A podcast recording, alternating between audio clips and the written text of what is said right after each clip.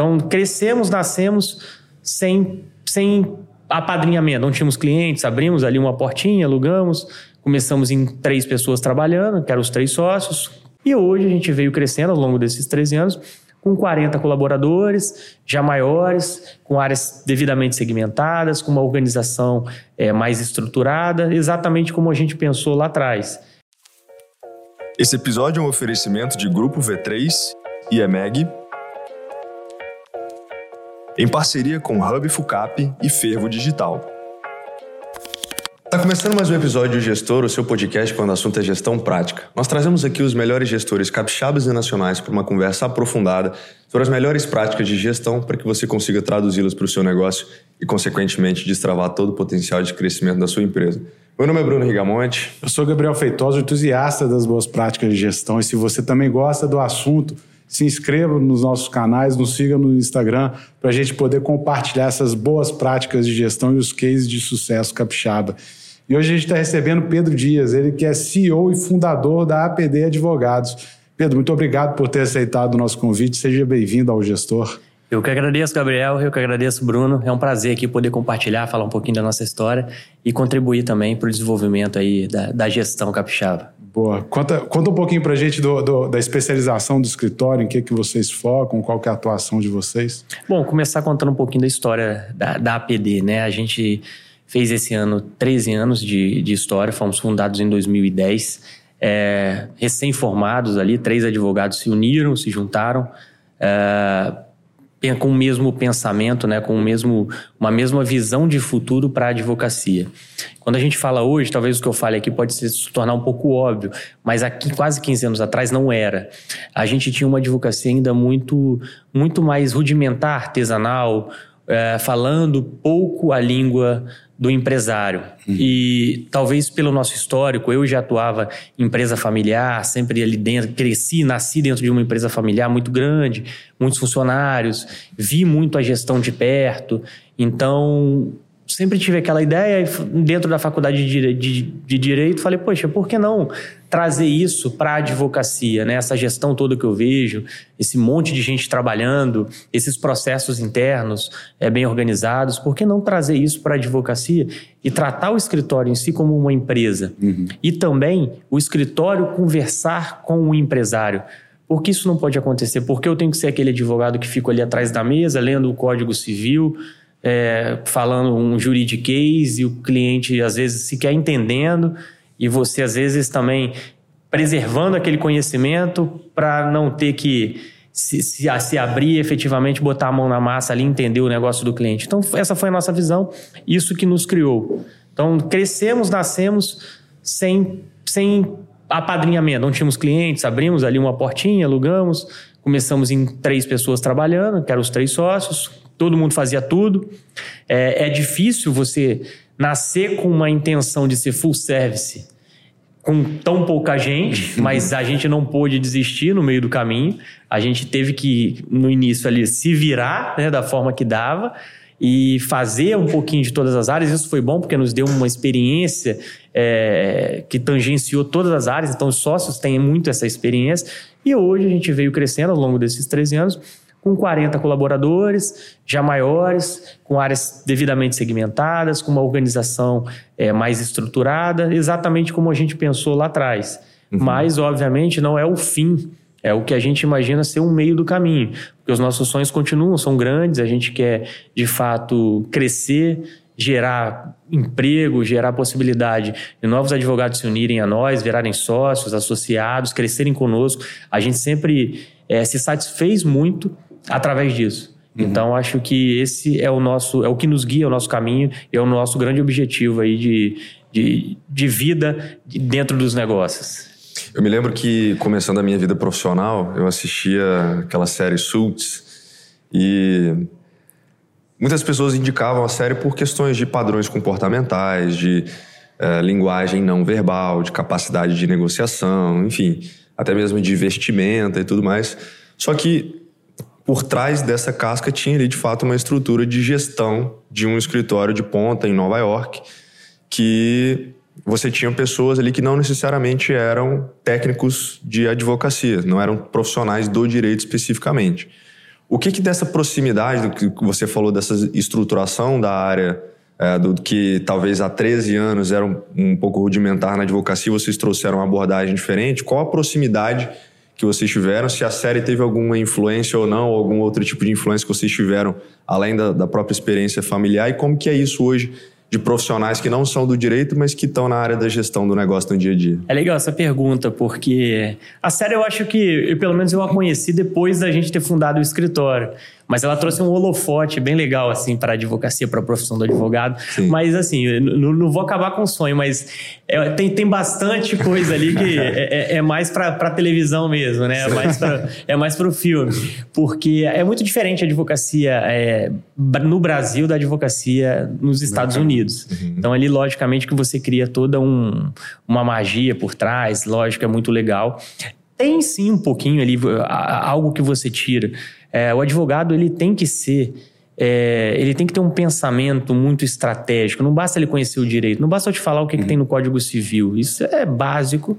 E se eu precisar, eu consulto também. Eu preciso ter a sagacidade de entender o seu problema e conseguir propor soluções ali conforme a gente consegue estabelecer dentro da legislação brasileira. Uhum. Então, é, envolve sim desses, aquele, aquela, um pouco daquela magia de você falar, cara, tem uma sacada, olha, faz isso, faz aquilo, vamos por esse lado. O aspecto negocial é muito interessante, eu particularmente gosto muito é, da parte negocial da advocacia, de você sentar à mesa, discutir, chegar num acordo, evoluir. Isso é muito gratificante, uhum. evitar o litígio, Sim. porque o advogado não quer, não, pelo menos não deveria, não é que ele goste do litígio. Pelo contrário, ele é um pacificador, ele é Sem alguém dúvida. que que vai entrar no meio ali da, da daquele litígio para resolver, para desatar aquele nó e resolver a situação. E eu gosto muito. São aquelas soft skills uhum. que já dentro da faculdade eu comecei a perceber que eram talvez até mais importantes do que o conhecimento técnico aprofundado, porque aquilo era básico e todo mundo tinha que ter, tinha. Agora, aquilo que era acessório, era fundamental, que é um pouco do que a gente vê na série, né? Assim, você não vê a parte técnica aprofundada, mas você vê, poxa, como ele se porta numa negociação. Olha a invertida que ele dá diante de, de um cliente que fala determinada coisa. Isso é muito legal. Então, assim, sim, de fato você tem questões ali dentro que você tira e consegue aplicar. Mas também tem uma magia que fica bem, bem bonita, bem legal. Queria que fosse mais assim, mais emocionante nesse ponto.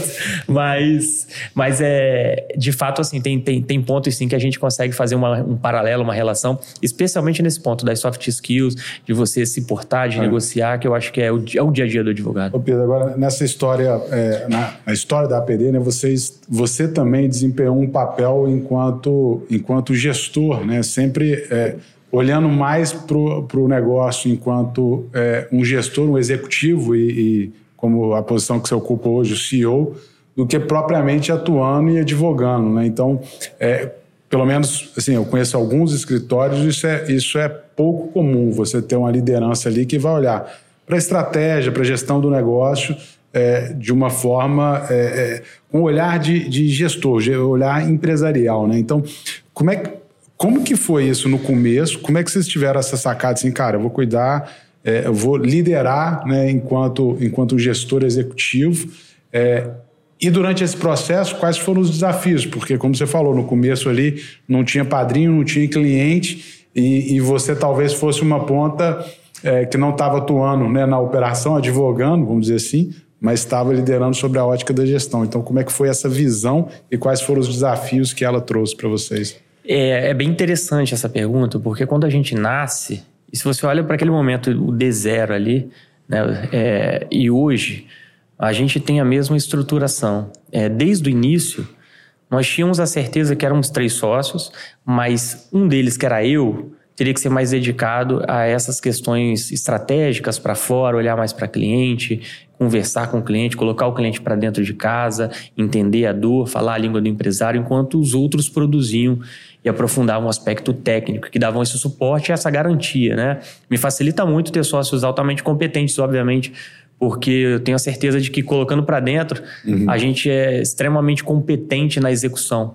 Uhum. Então não adianta também você vender bem, você falar que com o cliente, falar a língua dele, ele entender, gostar do seu da sua abordagem, mas lá dentro você não, não executa bem. Então, esse binômio, né, a execução impecável e uma estratégia de abordagem, de conversar com clientes, foi desde o início feito através de mim. Eu brinco que eu sou advogado que eu nunca fiz uma audiência nem uma petição. é, falo até baixo aqui. Mas, mas não é um desmérito, é um mérito.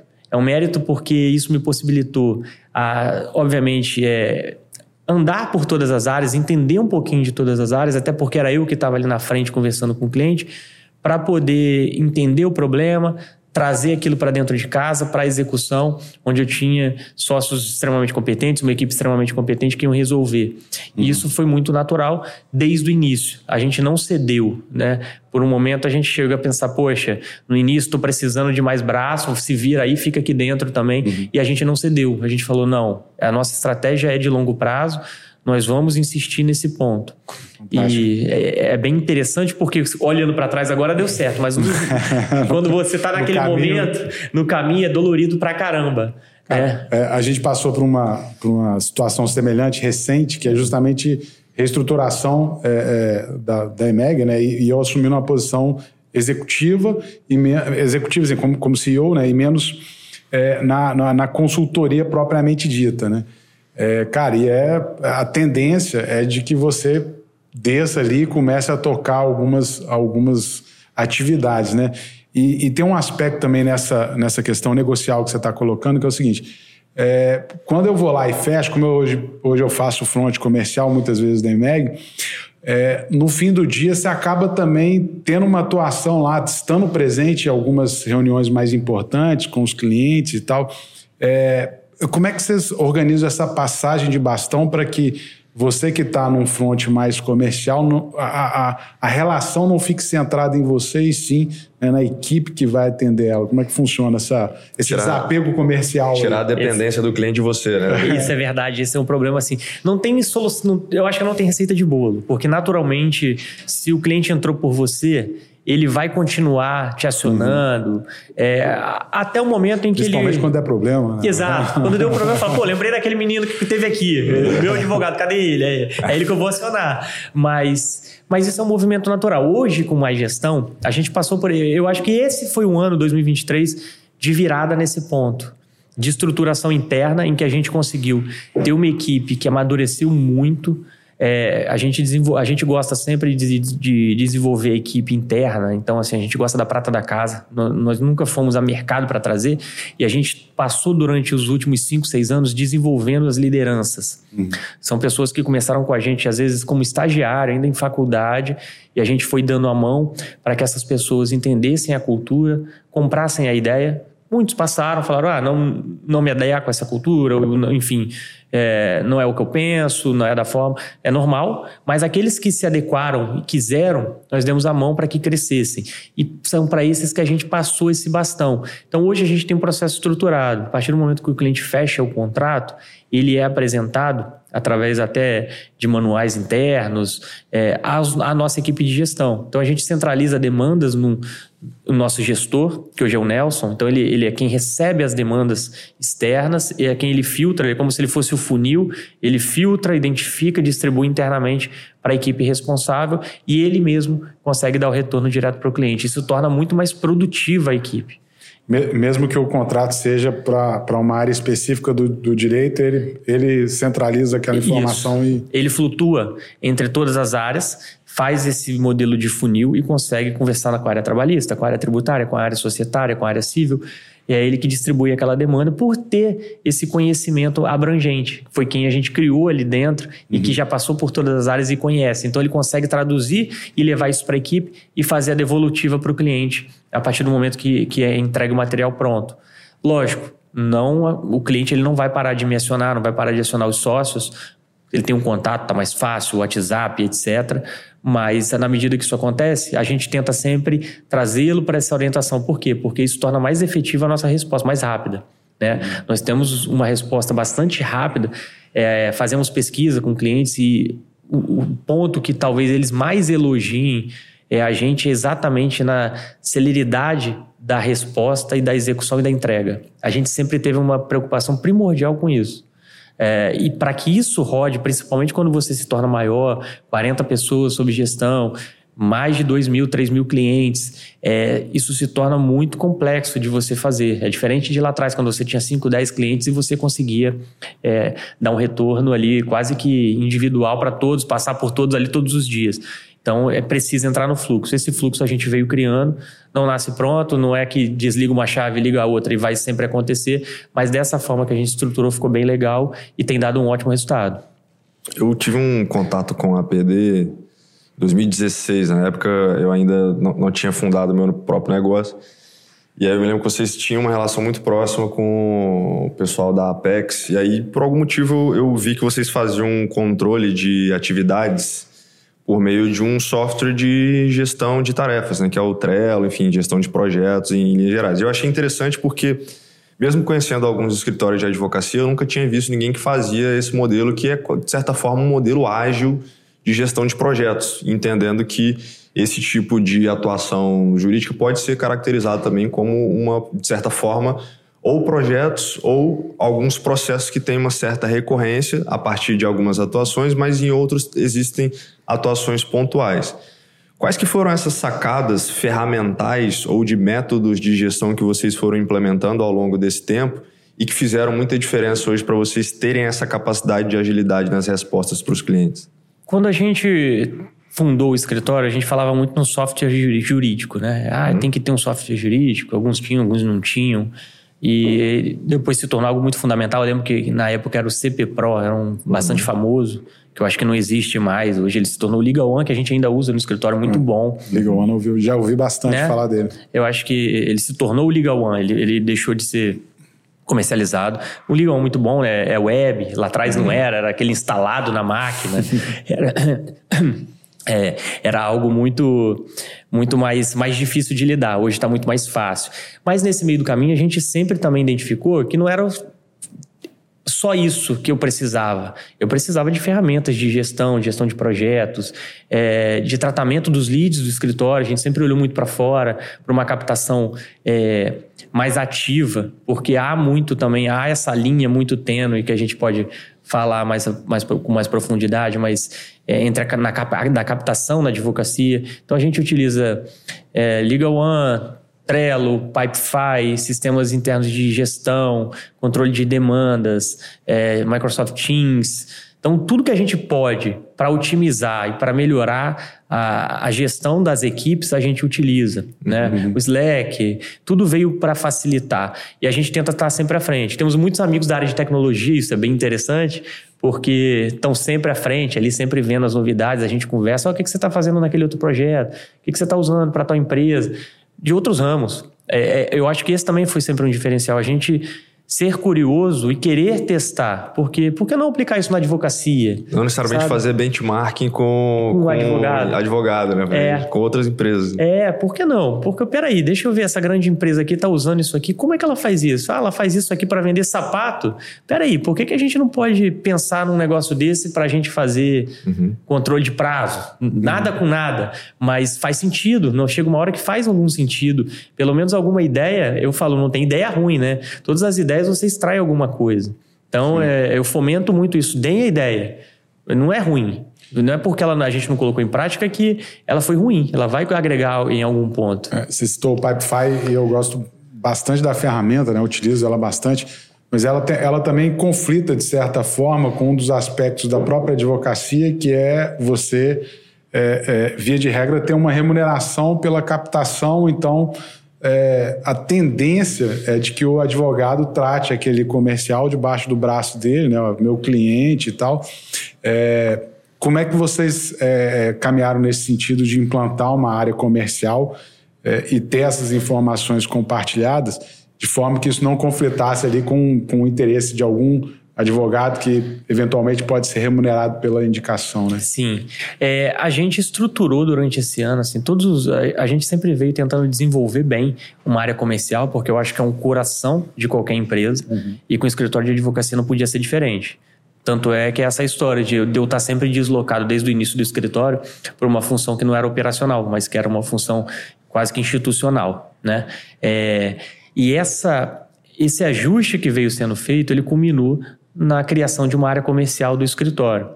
aqueles talentos internos que a gente vê que tem mais identificação no aspecto comercial, porque de fato não é todo mundo, é, a gente busca é, ensinar a, a, a, pescar, né? A gente não gosta de dar o peixe, a gente ensina a pescar. Isso faz muito diferença, muito, muita, muita diferença. Isso é um diferencial nosso. É, os sócios em si, né, é, eles não têm remuneração por captação. Eles fazem a captação, agregam para o próprio escritório. Os associados, eles são remunerados é, num percentual pela captação, independente de trabalhar ou não, percentual relativamente alto. Então, isso anima muito a que todos trabalhem em prol da captação do escritório e que a gente consiga é, ter equipes internamente desenvolvendo ali os projetos que são, que são angariados. E por que, que não conflita? Porque eu consigo remunerar bem aquele que executa uhum. e eu consigo ensinar a pescar aquele que faz uma captação melhor e ele agrega mais ao, ao, ao que ele recebe mensalmente é, através dessa captação. Então todos acabam que se, se conseguem se, se, se alinhar, né? Ele, ambos crescem, cada um na sua, na sua zona de maior conforto. Isso sempre foi uma regra, e essa regra é única para o escritório. É, não tem diferenciação. Ah, se você trouxe e trabalhou, ah, se você trouxe e não trabalhou, mas você cuidou do relacionamento. Não, uhum. eu acho que qualquer coisa que torna complexo é um passo para ela não ser durável. Ela Sim. tem que ser simples. Então, quando você tem uma regra simples de, ó, me apresentou, falo, Pedro, tô sem é, ter como fechar esse contrato, mas eu conheço essa pessoa, ele é boa, ela vai fechar. Me apresentou, consegui desenvolver, cara, a captação é sua, você abriu esse caminho. E aí, essa regra é muito clara. Uhum. E entrou aqui dentro, você trabalhou ou não trabalhou, é a, é, é a, indicação ela é igual, é a sua indicação. Então isso foi muito, deu muito certo pra gente. E aí você tem hoje, não mais três, você tem 40 pessoas ali dentro trabalhando exatamente para colocar é, os clientes dentro de casa. E os 40 também, de certa forma, trabalhando pela execução daquele, daquele, daquele serviço. Hum. E isso é uma. Isso se retroalimenta. Foi bem legal. O Pipefy, por exemplo, é uma ferramenta que a gente utiliza muito exatamente para tratar leads, em que a gente, que a gente faz a, a a, o tratamento, né? Uhum. A gente utiliza também o Monday, agora que eu estou lembrando aqui, como CRM. Então, é, a gente tem diversos sistemas aí que, que agregam, ajudam e tentamos ser sempre é, inovadores no aspecto comercial. A gente sabe que há limitações é, diante da, da, regulamentação da atividade da, da advocacia, que a OAB ela sempre prezou para não tornar a advocacia algo mercantil, é, que eu entendo, eu concordo até certo ponto, mas também discordo porque o advogado ele precisa se estabelecer como uma empresa. Uhum. Ter um departamento comercial, por exemplo, é, é uma realidade que talvez hoje para alguns escritórios já exista, o nosso está nessa, mas que daqui a pouco vai ser muito comum. Os escritórios já vão nascer com um departamento comercial, por menor que seja. Porque é fundamental, como eu disse, é o coração do negócio. Ninguém vive sem captação. Uhum. E a uhum. gente tem que se utilizar dos meios de internet, Obviamente que você tem. Hoje está todo mundo posicionado. E eu sou da época em que discutia se, se, o advogado podia ter site ou não. Lá em 2010, quando a gente abriu o escritório, é, era a discussão atual qual era a possibilidade do advogado ter site ou não. Ele pode, não pode? O que, é que tem que ter no site? O que, é que pode ter? O que, é que não pode? Olha como mudou, olha como o mundo está diferente. Né? Então... O, o, que não mudou ainda a forma de criar os nomes do, dos escritórios, né? Tem o tem que ser é nominal, não, é, né? Porque não pode ser nome comercial. É, né? tem que não tem muito para onde fugir. Então, é. assim, a, a nossa. Então, é, é, um setor realmente muito regulado, né? É muito tradicional, Sim. muito regulado. É, mas a OAB a gente tem sentido um, nesse momento um apoio, sim, no, uhum. nacional, estadual, a todos os níveis, porque de fato isso ajuda o advogado. Hoje a internet potencializa o advogado. É, muito, muito já, já discutiu-se, né? Ah, mas a internet favorece quem já é grande, quem é pequeno. Não, pelo contrário. Às vezes quem é pequeno, o cara consegue fazer um vídeo ali, bota a cara dele, tem um alcance absurdo e ele estoura. Algo que um escritório grande muito mais engessado talvez não consiga fazer, não tem aquele, aquele é, sex appeal ali de, de trazer, né? Fica um negócio um pouco engessado. Então ele possibilitou, muita gente abriu porta, janela, através da internet. E eu acho que sempre foi o nosso olho, lá atrás Google, Era muito discutido. O advogado pode estar no Google, lá no patrocínio, não pode. Hoje, se você vai no, dar um Google, você vê vários escritórios patrocinando. Já se tornou algo mais comum. Então, são discussões bem interessantes aí da, específicas da nossa área, mas que a gente tem que ir superando, dando cada passo, a evolução. E eu tenho sentido, sim, uma evolução. É, da mesma forma que existe para o mercado médico também, né? acho que são os, do, os dois principais setores que são profissionais quase que personalíssimos, né? Que é o profissional do direito e, e a área médica, que tem muito essa regulação relacionada a essa forma de captação, né? O que, que vocês tiveram de, de compreensão, assim, ou de, de uma sacada que você olha e fala assim, cara, essa, essa estratégia aqui, poxa, um evento ou um canal que a gente desbravou, que você fala assim, poxa, isso aqui fez muito sentido, foi onde a gente talvez teve o maior ponto de, de, de, velocidade de crescimento de número de clientes. Como é que foi essa, essa jornada de aprendizado do que fazer e o que não fazer, tendo, obviamente, é, essa, esse nível de regulação Sim. muito alto? Eu, tenho boas histórias assim ao longo desses 13 anos. Eu acho muito legal porque, na verdade, foi sempre uma construção. Nunca uhum. teve um tiro na lua. Sabe, vou dar esse tiro aqui e vou acertar né? aquela bala de prata. Sim sempre foi uma construção e muito com muita dor, muita dúvida no meio do caminho, uhum. mas que a gente, a partir do momento que tinha estratégia bem definida, a gente abraçava e ia. Eu falo, por exemplo, que o, asso o associativismo jovem mudou a minha vida. E de fato mudou. Assim, eu não conhecia. É, caiu no colo na época, eu não sabia o que, que eu estava fazendo, me chamaram. Ah, tem um tal do IBEF. Vem aqui pro IBEF, vamos criar o IBEF jovem. É, tem uma amiga minha advogada, pai dela era do IBF Lorena. É, vamos lá, vamos criar o IBF Jovem. E reuniu acho que quatro pessoas na época, eram quatro moleques, né? E aí o Sotelino, que foi, era presidente então do IBF, uhum. é, que foi um grande, um grande padrinho meu nesse sentido, assim, me ajudou muito ali durante a carreira, dando orientações. Isso aprender com os mais velhos é, é algo extremamente fundamental também, é, que eu, que eu, que eu aconselho a todos a fazerem, mas naquele momento falou: olha, vamos criar o IBEF jovem, a gente tem que renovar o IBEF. Eu falei, não sei nem o que é o IBEF, mas vamos lá. Mas eu falei: olha, vamos lá, eu não sei o que é para fazer, mas eu vou. E se eu tivesse pensado um pouco, eu ia falar, cara, não vou não, não sei nem o que, que é, deixa para depois. E dava um trabalho danado, saía do escritório à noite, ia tentar, organizar evento. É, eu lembro de situações assim, sabe? de, de, de um certo, não um sofrimento, mas era uma questão que me tirava da zona de conforto. E eu não sabia exatamente por que, que eu estava fazendo aquilo. Mas foi ali naquele ambiente que eu conheci as pessoas mais brilhantes que eu conheço hoje, a turma que vem se destacando. Acho que vocês são do. São, são do, do líderes. Do líderes, né? Do, do, é, que, que, que, que a entidade irmã ali também Sim, que a gente trabalhou. Exatamente. Então, assim, todo o meu, meu ciclo, de, ciclo de relacionamento, eu fui fazendo dentro daquilo e é aquele negócio que eu falo muito: você mira em alguma coisa e acerta outra. Foi exatamente isso que aconteceu. Essa construção ela veio sendo feita. Eu vi gente entrando, gente saindo. Ah, não, não consegui fazer negócio. Fui três vezes aqui, não consegui fazer negócio, ninguém me contratou. E eu, eu acho que as pessoas. Tá, essas pessoas entravam com viés errado. Pelos motivos e, errados. E foram é, expelidas naturalmente. Né? Naturalmente. e aí os bons começam a se juntar, que é o, o líder, o IBEF, a CDL, a Sindes, pessoal na época era FECAGE, participei da FECAGE, da CONAGE, que é o Conselho de Jovens Empresários nível Brasil, então fui conselheiro pelo Espírito Santo.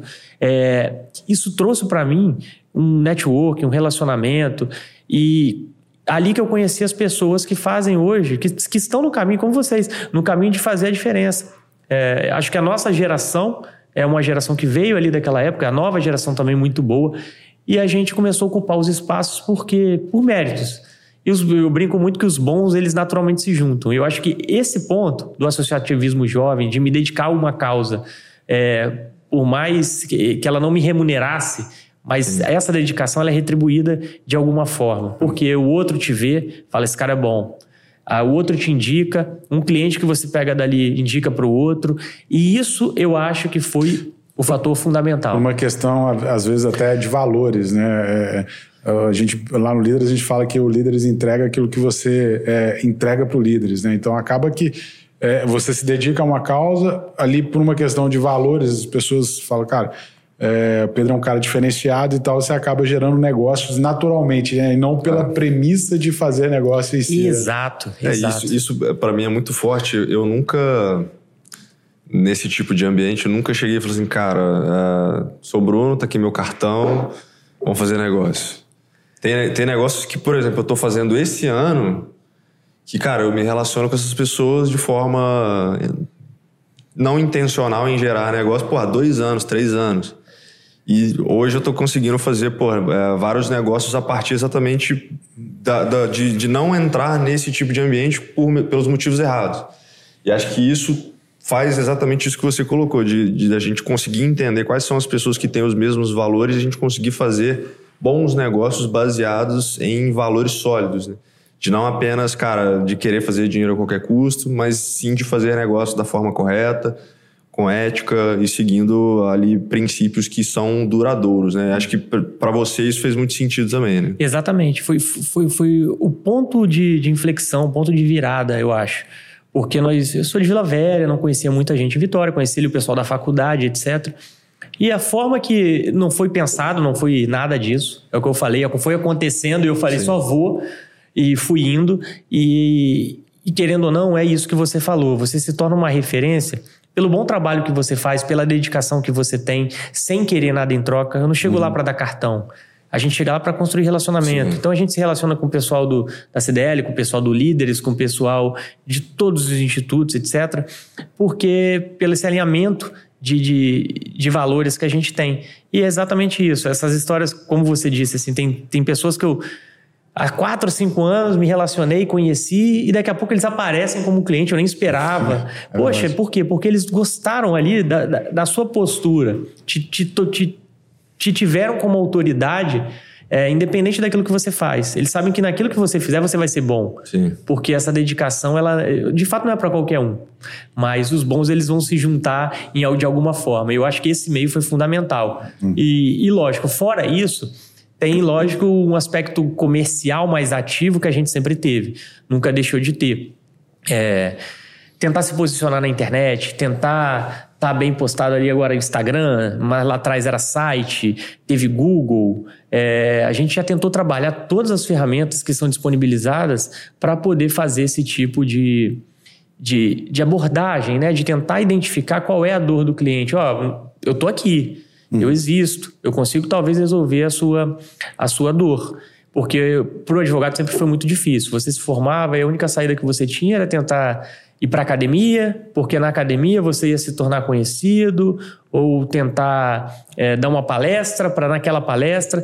Isso era muito mais do mesmo. Né? Não que isso é. seja ruim, isso é fundamental, é importante. Mas você tem que ser um pouco inovador e tentar dar a cara a tapa ali, vai errar, vai acertar, para tentar fazer essa captação mais ativa. Pedro, você falou um pouco da, da, desse viés de inovação. Eu queria fazer uma pausa na, na APD para te fazer uma pergunta. E não quero te colocar em, em maus lençóis, mas é, a gente, eu fiquei três anos no governo e a gente analisava muito o ranking do CLP. Né? E no ranking do CLP, principalmente em 2022, o Espírito Santo caiu, se não me engano, de quinto para décimo e foi muito impactado pela, é, pelo critério que eles chamam de eficiência do judiciário. É, como é que você é, olha para essa eficiência? Como é que você vê as oportunidades dessa, de, de, melhorar né, a nossa eficiência do judiciário? E como que você participa, né, assim como você falou do, dessa participação de entrega para o IBF, etc., mas como que você participa de discussões que podem ajudar é, a tornar o judiciário mais eficiente? Assim, como que você olha para essa questão? Isso é bem interessante. É, há pouco tempo, alguns anos, saiu a pesquisa e esse ranking acaba que o Espírito Santo estava sempre mal colocado nesse no aspecto de eficiência, né? Muitos processos parados, é, enfim, um acúmulo muito grande. Muito se decorreu ao, ao pouco da dificuldade de digitalização dos processos. Uhum. O Espírito Santo, salvo engano, foi um dos últimos a de fato digitalizar os processos. Isso foi acabou que influenciou nessa velocidade aí e na eficiência. Além disso, de fato, o Espírito Santo ele tem um percentual muito grande de processos por vara, por juiz, por desembargador, o que dificulta. Então, assim, o quadro é pequeno, isso é, a gente não pode dizer que, que não é verdade, é verdade. O quadro é pequeno, para a quantidade de processos. Apesar da nossa população ser pequena, nós temos poucos juízes proporcionalmente, poucos desembargadores. Isso de fato dificulta. Uhum. A gente entende. E quais são as evoluções que eu tenho visto? É, a OAB tem se, tem se posicionado, que tem sido bem interessante, tem tentado ajudar o advogado. A digitalização dos processos que andou, e isso vai destravar, a gente sabe, está destravando. Os processos têm sido mais céleres desse, a partir desse momento em que é digitalizado. E hoje eu estou na comissão, é, a minha participação, que eu, naquilo que eu posso ajudar, obviamente, é, hoje eu faço parte, sou vice-presidente da Comissão de Gestão de Escritório de Advocacia. Então, é onde a gente usa o espaço exatamente para discutir melhores práticas, aquilo que a gente pode contribuir para dentro do escritório, para fora do escritório. É o espaço ali de se doar um pouco para falar um pouco assim, exatamente como a gente está conversando aqui, né? Aquilo que a gente aprendeu, aquilo que a gente viu em 13 anos, às vezes para quem está chegando, para quem tem mais tempo de, de, de casa também apresentar aquilo que, que viu, que vai ver, que imagina que vai ver, e de troca de ideias. Eu acho que esse tipo de, de debate, de conversa, de iniciativa, ele fomenta e ajuda a desenvolver. Então eu vejo hoje com bons olhos. Eu eh, entendo que o Espírito Santo, apesar de cair no ranking e ter estado numa posição ruim, de fato, nos últimos anos, a tendência. Eu tenho amigos dentro do judiciário, trabalham. É, cartórios, enfim, a gente conversa muito e a tendência é que isso dê uma melhorada, a gente espera. Então, eu, eu, eu acho que o judiciário ele mudou para. Eu vejo 10 anos atrás, eu vejo agora, mudou para melhor. A gente tem já esse sentimento. De, eh, eu brinco assim, eu tenho processos que têm 13 anos. Se o escritório tem 13 anos, eu tenho processos que têm 13 anos. A justiça, infelizmente, não corre da forma que a gente é, espera, né? Então, Quando entra em precatório, então, esquece. Nossa, é, assim, é precatório, até, até então, vinham sendo pagos dentro de uma expectativa. Agora a gente não sabe muito bem, a regra tem sido alterada um pouquinho, o governo segura, roda, enfim, mas mas as coisas andam. O que, o que mata um pouco a nossa expectativa, às vezes, é essa demora excessiva. Há processos que ficam muito tempo parados, mas às vezes também não culpa só do judiciário. Partes que não se entendem, há um falecimento no meio de um processo entre sucessores, herdeiros, e tem toda uma discussão. É, mais complexa, assuntos mais complexos, mas eu brinco, eu tenho, eu tenho processos que têm hum a data de início do escritório e até hoje eles estão em curso. E aí, como é que você explica para o seu cliente que né, não é culpa sua, né? É, é difícil, não é fácil. A, a atividade da advocacia é de muito longo prazo, ela é uma atividade de muita paciência. E, mas assim, não tem justificativa melhor de falar, poxa, ó, só vou ganhar se você ganhar. Eu tô há 13 anos brigando pelo seu direito. Então, é, a, a tendência é que a gente diminua, encurte esse prazo, mas ele não vai deixar de existir. É uma atividade muito técnica, há um procedimento, há um processo que tem que ser seguido, a gente não pode fugir disso e há de fato diversas instâncias, recursos e que a gente não pode deixar de respeitar. Isso vai sempre existir, é uma atividade de paciência. Você está falando aí sobre oportunidades de melhoria né, no fluxo de, de processo. Eu entendo que vocês, é, e você principalmente, fica mapeando oportunidades aí, voltando agora, retirando a pausa que o Gabriel fez, voltando para a PD. Entendo que vocês procuram oportunidades. Eu entendo que aqui no Espírito Santo, ainda falando sobre o Espírito Santo, existem muitas oportunidades não só na Grande Vitória, mas no interior do estado, né? E aí, do que você falou de valorização de pessoas, de, de formação de pessoas, de identificação de talento e de dar oportunidade para essas pessoas abraçarem oportunidades em diferentes localizações, foi talvez aí uma das sacadas que vocês tiveram para entender quais eram as melhores cidades aqui no estado. Depois a gente fala um pouquinho de Brasil, mas principalmente aqui no Espírito Santo, qual foi o racional que vocês usaram para essa expansão, não necessariamente de filiais, mas de levar a APD para outras localizações fora de Vitória, principalmente? A nossa visão, é, desde o início, foi muito focada no middle market. Uhum. Então, aquelas pequenas e médias empresas ali que tinham uma assessoria. As grandes empresas sempre tiveram bons escritórios, obviamente, se não aqui em São, São Paulo, Paulo, né? Uhum. Então a gente falou, peraí, tem um, tem um nicho de empresas aqui que ele é atendido às vezes pelo vizinho que ele sabe que é advogado, ou pelo alguém que indicou, mas ele não conhece muito bem, o escritório que é o escritório de uma pessoa só e que ele tem uma, diversas demandas e essa pessoa só tem que fazer tudo. Tem um, tem um campo aqui para a gente atuar e a gente identificou. Esse campo, nós vemos nesses 13 anos até agora, crescendo e desenvolvendo muito bem ele aqui na Grande Vitória. Mas a gente sentiu que isso se aplica também ao interior, às vezes até com uma proporção maior. A dificuldade de você conseguir bons advogados é, preparados, com gestão, com capacidade de controle, de captação no interior, ela é maior.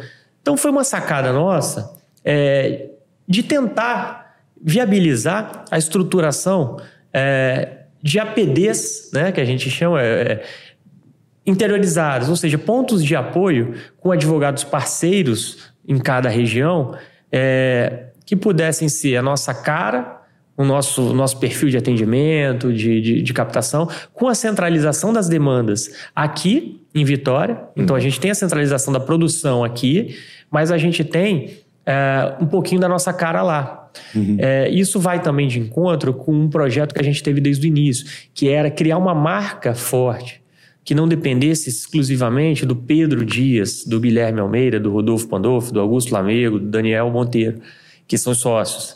É, que, que, eu via muito isso. E muita gente falou, não vai dar certo. Eu lembro claramente pessoas falando comigo, não vai dar certo. As pessoas não contratam um escritório de advocacia, elas contratam pessoas. o Gabriel. É. E eu falava, olha, cara, tudo bem, é assim, mas a gente pode tentar mudar. A APD pode ter um nome forte, independente do Pedro. Tudo bem, a APD está vinculado muito ao meu nome, ao nome dos sócios. Não vai deixar, obviamente. Você é sócio fundador, você está ali. Mas quando você vê a APD, quando você vê o nosso nome, você tem que lembrar que aquilo representa uma certa qualidade. E você vai ter um padrão de entrega de qualidade naquilo ali. Você tem que despessoalizar um pouquinho. Eu falei, eu conversei com muita gente, muita gente falou que seria impossível, alguns falaram que teria muita dificuldade, nunca tinham visto.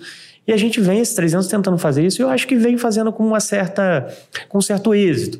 E isso possibilitou exatamente essa interiorização. Essa interiorização foi trazer gente prata da casa. Hoje nós temos essas, essas sociedades, se assim pode dizer, né? Essa, a nossa cara no interior.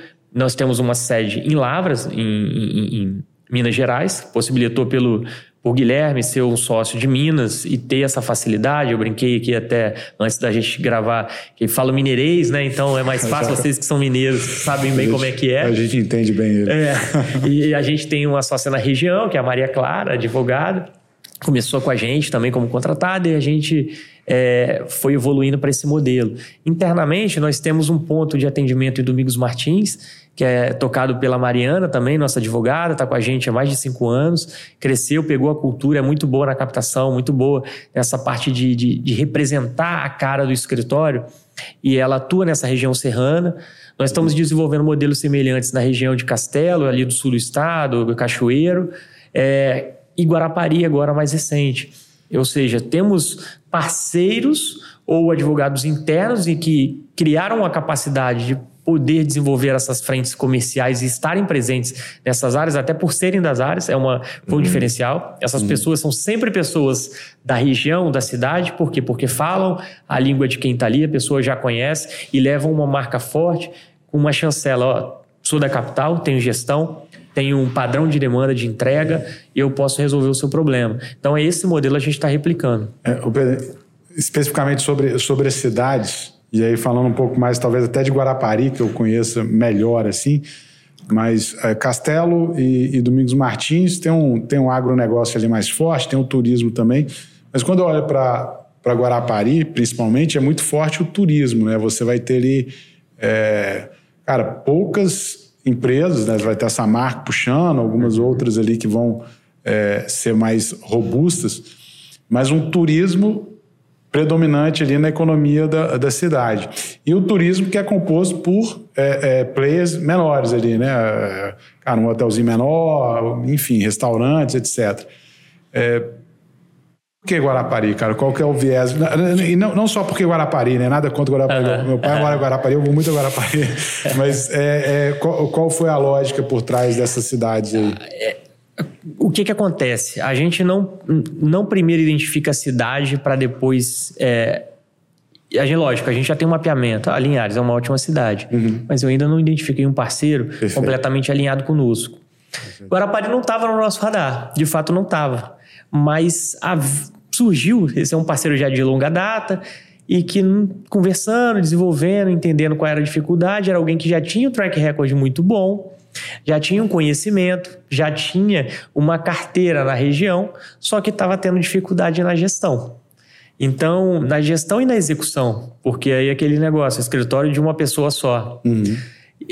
Esse, talvez esse player, essa pessoa que já tem a maturidade, já, já tocou um negócio próprio, já toca um negócio próprio, é conhecido na região, a gente consegue trabalhar melhor, ele potencializa. Então, independente da cidade em si ser o nosso foco, como o Guarapari de fato não era, surgiu, é, a gente consegue potencializar muito um custo fixo que já existe, ele é muito baixo, uhum. simplesmente para atendimento ali, né, para estabelecer alguém para fazer a reunião e etc. Uhum. Mas com essa pessoa que já atua na região, já conhece e tem uma capacidade de ampliar a, a entrada naquele mercado. Perfeito. A gente estabelece, a gente entende que não tem esse estudo, mas a gente tem poucos ou menos de 1% da advocacia do Estado.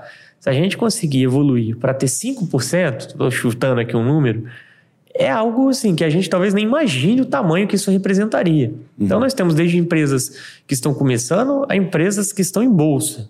Né? Nós advogamos aqui todo, nesse range todo. Só que o nosso foco de fato é o middle market. São aquelas empresas já estabelecidas, empresas familiares, Uhum. Empresas que precisam de um suporte, de uma equipe robusta, de que precisam que alguém dê a mão, que fale a língua deles. Isso a gente encontra em todas as cidades do estado. E então, assim, Guarapari não era um foco, de fato não era, é, mas essa demanda já existia por conta desse parceiro que muito se alinhou conosco. E aí a gente desenvolveu. A região serrana tem uma particularidade muito boa, Domingos Martins, é uma região que está crescendo muito, então você tem uma questão imobiliária muito grande. É, para desenvolver, é bem interessante na região, assim como Castelo Agronegócio, Rochas e etc. E a gente agora quer olhar um pouquinho para o norte também, olhar para Linhares, São Mateus, são cidades boas ali que a gente entende que ainda precisam de, desse, dessa estruturação. Quando a gente fala de, de agronegócio, eu entendo que além do, do mineirês vindo para Minas Gerais, você tem também ali uma demanda muito específica, né? Você tem, por exemplo, o produtor, ele em algumas safras, a depender, ele tem várias externalidades que ele precisa estar tá ali uh, se adaptando. E eu entendo que quando você tem uma advocacia full service, pode ser que alguns do, desses serviços façam mais sentido para determinados tipos de clientes e outros para outros tipos de clientes. Eu entendo que para agronegócio, muitas vezes, você pode ter uma necessidade ali de, de uma negociação mais forte, é, de, de dívidas ou de é, alongamento ou reestruturação da, do, do negócio ali. Como é que vocês foram ponderando esse perfil, ainda que estivesse no middle market, mas para vocês fossem ponderando esse perfil de, de empresas, de setores de empresas, em conjunto com esse tamanho, para não se especializar, puxar, ah, não atuo só na área médica, não atuo só no agronegócio, mas, poxa, eu consigo ter aqui diferentes atuações. Isso foi desenvolvido com o tempo, na medida em que a gente tinha equipes menores e a gente passava eu não conseguia diferenciar. Né? Entrava uma clínica médica e entrava uma loja de, de bala e eu tratava aquilo ali numa equipe pequena, então acabava que eu conhecia um pouco do negócio de bala e um pouco do, do negócio do médico. E às vezes você tem questões que se aproveitam, são negócios diferentes, mas é, é, aí que surgem as grandes sacadas, as grandes ideias, o grande diferencial. E esse conhecimento que veio do início ali desenvolvendo com poucas empresas, enfim, no início do escritório, a gente conseguiu transferir ele para a partir do momento em que a gente teve equipes maiores e conseguiu efetivamente segmentar. Então hoje é muito mais fácil falar: ah, peraí, eu tenho gente que é especialista na parte imobiliária, tem uhum. gente que é uhum. especialista em agronegócio, eu tenho gente que só vai cuidar de ação contra banco. Eu tenho gente que só vai ficar verificando a questão trabalhista dessas empresas. Hoje é muito fácil. Isso foi natural. Agora, lá atrás, foi bom também ter passado por essas diferentes áreas. Então, você atendia né, é, negócios que não tinham é, nenhum contato. E isso trouxe muito conhecimento para a gente. É o que você disse. O agronegócio, é, ele tem um perfil. Ele tem, por exemplo, um perfil dificuldade de safra, débito, renegociação. É, a gente trabalha muito com café ali em Minas, então tem essa questão: ah, a saca caiu, a saca subiu, não fez o head ou fez o head, tentou matar no peito e deu errado. Então, tem essas questões que você acaba tendo que, que lidar com uma forma mais rotineira em determinadas situações. Tem cliente que tem muito problema com o consumidor. Ah, direito do consumidor, vende produto, produto tá problema. Então, eu tenho uma equipe de consumidor. Eu tenho uma equipe que só vai cuidar daquele cliente que tem é, problema em direito do consumidor. Que não vai ser o caso do, da pessoa que planta café e vende café e compra café, que ela lida ali muito, né, com ela não lida com o consumidor final, obviamente, ela lida com quem faz a, a, corretagem, quem faz a compra, etc. Então, assim, essas particularidades foram resolvidas na medida que a gente ampliou a equipe e que a gente conseguiu segmentar. As equipes internas, elas se falam. Uhum. A gente sempre acha isso importante, elas conversam. Então, é, é importante eu saber que aquilo que o Gabriel faz às vezes não tem nada a ver com a minha área, mas a gente tem que estar tá bem alinhado. Porque de uma ideia que ele está aplicando para um cliente ali, eu posso aplicar para um cliente que não tem nada a ver, mas está com um problema é, aqui na, na minha área. Então, assim, hoje é fácil. Lá atrás, a gente teve que passar por um processo bem duro de aprendizado. Boa. Outro, outro aspecto da, da questão da estratégia que você estava comentando, Pedro, que é justamente o viés, é, é, como que vocês acompanham é, os, os, direcionadores estratégicos né, do escritório, que é pouco comum, via de regra, um escritório ter essa clareza né, de, de, de objetivos e etc. É, e também a, a, as rotinas de governança que, que vão medir se a gente está performando conforme é, o esperado ou o planejado. É, como é que funcionam essas rotinas de governança é, de vocês, desde ali da, da, concepção estratégica até mesmo como é que se acompanha é, rotinas táticas, rotinas mais voltadas para resultados, como que funciona isso? É, nós somos em cinco sócios, então a organização ela sempre foi feita ali de uma forma é, que integrasse as opiniões desses cinco sócios é, dentro de um mesmo planejamento. Nós fazemos um planejamento estratégico anual desde o primeiro ano de escritório. Então, desde o momento que a gente nasceu, a gente já tinha um planejamento estratégico. Eu não sei se era algo comum ou não, acho que não para escritórios na época, talvez nem hoje ainda seja tão. Eu é, vejo como algo pouco comum. É, pouco comum, né? É, então, assim, nós tivemos desde o dia zero ali, antes de, de abrir, peraí, vamos planejar. A gente não tem cliente, mas aonde a gente vai para tentar conseguir o primeiro? E qual vai ser a nossa meta até dezembro? E como que a gente vai fazer? Enfim, a gente tem planejamento, a gente tem orçamento. Hoje é muito mais fácil fazer isso.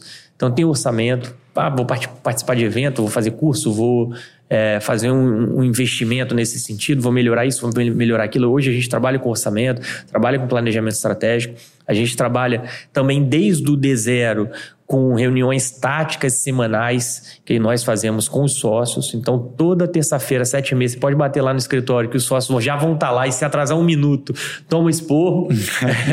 tá é, não adianta, a gente sempre teve uma exigência bem grande. É, isso é um pouco, fugiu até um pouquinho aqui, mas é igual a questão de home office. A gente nunca achou que fosse funcionar para nós. A gente é muito maleável, muito flexível nesse ponto de. Nós não cobramos horário. Ninguém no escritório tem cobrança de horário. Ninguém, ninguém, ninguém. Nem o estagiário. Se chegar meio-dia, eu não vou saber. Se chegar quatro da tarde, eu não vou saber. Desde que cumpra a tarefa. Mas o home office em si, a gente entendeu que ele causava uma perda de cultura, uhum. causava um distanciamento do grupo. Lógico, vai ter situações, ah, tive um problema na minha família, esse mês preciso ficar, não tem problema algum. Agora, eu digo isso como uma cultura de longo prazo, a gente nunca achou isso saudável para o nosso negócio e para quem está fazendo. Porque esse distanciamento torna a pessoa, é, é ela deixa de se desenvolver, pelo menos na nossa visão. Então, assim, tem espaço para todo mundo. Tem gente que gosta, tem gente que faz, e a gente deixa essa liberdade. Mas a gente pede que todos, em condições normais, estejam, pelo menos, é, conosco ali dentro, porque é ali que é a trincheira que a gente vai estar junto, crescendo junto. Mas aí, voltando, a rotinas gente... rotinas táticas. É, a gente faz as rotinas táticas é, semanais entre os sócios. Temos reuniões semanais com as lideranças das equipes, que hoje é, foi implantado também, exatamente por conta desse desenvolvimento. A gente conseguiu fazer essa promoção, então os heads assumiram o lugar dos sócios, que eram os heads até então. E nós temos reuniões táticas também semanais. Por que semanais? Porque de fato são metas de curtíssimo prazo ou necessidades de entregas mais urgentes. Hum. E nós temos prazo, não tem para onde correr, a gente tem que respeitar prazo. E querendo ou não, todas as demandas a gente sabe que o cliente, quando pede para o advogado, é para ontem. Ele não pede para você um contrato que ele vai precisar para daqui a dois meses. Você tá entendendo? Então é aquele negócio, cara, eu tô com o cara aqui na mesa, faz o contrato. Então a gente tem que sentar na segunda para saber o que, que tem ali e quase que diariamente com algumas lideranças de equipe. Então, reuniões táticas, elas são muito assim comuns. Mesmo, não é? Quem vai pedir um contrato? É, dá um contrato de aluguel aqui, que daqui a dois meses vai vencer, eu já quero... Se, pro, se programa aí, coloque depois das suas férias. Não, é, não acontece. Não tem como. Então, então assim, ah, o funcionário aqui, vou ter que demitir, faltou, aconteceu um acidente. É Sim. É para ontem. Sim. Fim de semana. Então, essas reuniões táticas são extremamente importantes e as estratégicas a gente faz anualmente com os sócios o planejamento. Semestralmente nós fazemos encontros do escritório então, nós temos um encontro para o primeiro semestre, todos da equipe, traz o pessoal de Minas, traz os estagiários, todo mundo traz. É, então, a gente faz quase que uma, um dia inteiro ali de apresentações, de palestras, de, de, em todos os aspectos. Para demonstração das metas, do que foi alcançado, é, acompanhamento dos resultados, planejamento, motivacional, tudo a gente traz ali num, em um ou dois dias de um fim de semana. Esse último nós fizemos até em Domingos Martins, então pudemos estar lá, conhecer o nosso ponto lá de atendimento, levamos todo mundo, foi bem legal, passamos o dia. E temos sempre no segundo semestre da mesma forma. Agora eu entendi a, a filial Domingos Martins. Faz sentido. Agora você entendeu porque Guarapari? Lavras é um lugar bom também. Eu nunca fui em Lavras não, mas tem, uma faculdade boa lá Tava também, faltando então. um lugar pro verão, né? boa. Mas, cara, é legal que assim, tem uma fala do Steve Jobs, né, num discurso famoso dele em Stanford, que só é possível conectar os pontos olhando em retrospectiva, né? Eu entendo que hoje, quando você olha todos esses passos que vocês conseguiram construir, desde, cara, uma visão que não era muito comum na advocacia, de ter um sócio que é do direito, mas que vai se dedicar mais à gestão. A capacidade de valorizar as pessoas e entender que elas podem se tornar sócios e que os sócios podem assumir desafios ou, enfim, podem é, ter pessoas que vão assumir novas unidades do escritório, não apenas no que talvez seria o trivial, que geralmente as pessoas pensam em ir para São Paulo, mas, poxa, a gente está no Espírito Santo, tem Minas Gerais que está logo do lado, tem oportunidades em cidades menores que têm uma economia pujante, mas que não necessariamente são bem atendidos no modelo de gestão e de trabalho que vocês conseguiram executar. A capacidade de olhar para dentro da empresa e entender que a agilidade é naturalmente um dos valores e que se eu preciso de agilidade eu não posso focar no home office como uma das alternativas, porque isso vai tirar essa cultura de capacidade de execução junto com a capacidade de gestão. A implantação de diferentes rotinas de governança, atrelando aí desde rotinas que começam de um planejamento anual, aí eu vou chamar de convenções aí semestrais, que reunindo todo o time para alinhar todo mundo, colocar todo mundo no mesmo barco, tendo diferentes pessoas em diferentes localizações, até mesmo a tradução do dia a dia, né, de você, cara, de ter disciplina, de começar no horário, de valorizar realmente o sócio ali, dar esporra se não, se não cumpre o combinado. É, de várias formas, é, é bem bacana ver essa trajetória de vocês aí nos últimos 13 anos, assim. É, entendo que é é, são pilares que vão naturalmente levar o, o escritório de vocês, né, a empresa de vocês, para voos muito maiores e, e, é bacana ver isso, né? Não é uma filosofia de trabalho que a gente vê na área do direito, principalmente, de ter pessoas que valorizam a gestão prática mesmo, né? De cara, de colocar em prática ali boas práticas de gestão no, no dia a dia. Né? Então, parabéns aí pela jornada até aqui, certeza que é só o começo, né? Obrigado, eu que agradeço. É, de fato é o que você falou. A gente sempre foi muito do regaçar a manga e fazer.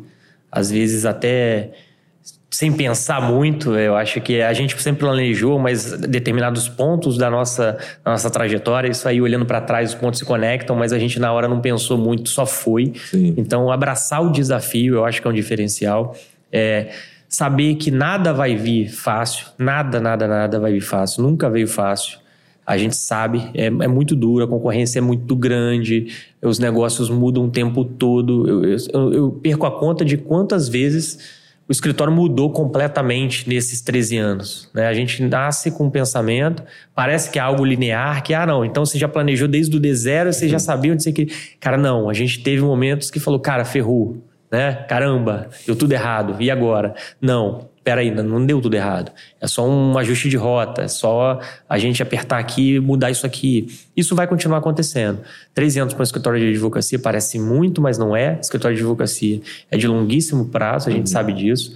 A gente conversa isso com os nossos associados, com os nossos sócios, porque a nossa expectativa é que daqui a 13 anos a gente esteja não com 40, mas com 200, quem sabe. A gente tem que pensar grande, então a gente mostra que a gente pensa grande. E todo mundo sobe junto. O importante é primeiro botar as pessoas boas dentro do ônibus e depois a gente vê onde cada um vai sentar e estabelece o que cada um vai fazer. Foi sempre o que a gente pensou e é o que vem, de certa forma, dando certo até aqui. Não quer dizer que vai dar certo sempre. A gente vai ter que estar sempre pensando, sempre avaliando para ajuste, ajuste para o ajuste de rota, para que as coisas continuem é, dando certo, que a gente possa contar uma história boa. Mas eu acho que esse senso de unidade, esse alinhamento de sócios, associados, quem está lá dentro, a gente sabe que está alinhadíssimo conosco. É quase que uma família mesmo, a gente brinca, né? É, não gosto de chamar de família, porque família tem um monte de briga, né? Mas é quase que uma família. família você não, você não pode demitir também as pessoas. É, então, é, aí é fogo. Mas, mas não é isso, assim, é um sentimento de pertencimento, de sim, falar, cara, sim. eu tô no lugar certo, é aqui, eu já entendi, vamos embora junto. E a gente espera continuar. E aí eu agradeço aqui o convite de vocês e a oportunidade de dispor um pouquinho, né? Cara, mais uma vez, parabéns pela história aí, pela visão estratégica, pela visão empreendedora. É, muito sucesso e obrigado por ter aceitado o convite. Eu que agradeço. À disposição. Bom, e se você chegou até aqui e tiver gostado do conteúdo, considere se inscrever no nosso canal, compartilhe também com outras pessoas que vão curtir esse conteúdo. A gente vai ficando por aqui. Um abraço, valeu e até a próxima.